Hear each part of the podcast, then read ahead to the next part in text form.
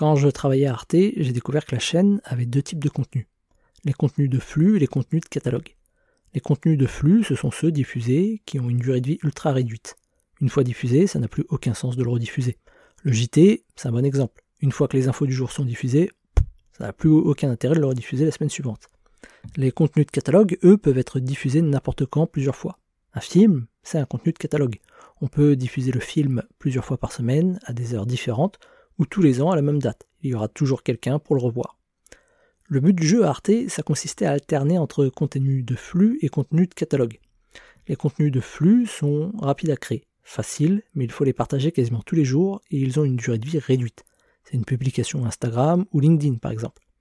Les contenus de catalogue sont plus longs à créer, plus difficiles même, et généralement ils ont un rythme de publication plus long. On compte en semaines, en mois ou en années. C'est un article ou une vidéo d'analyse, mais ce sont aussi les contenus qui vous permettent de sortir du lot, de vous différencier et convertir des curieux en fans, voire en clients. On peut difficilement se contenter uniquement de flux ou de catalogue quand on est créateur de contenu. Une bonne stratégie, ça consiste à réussir à alterner entre l'un et l'autre.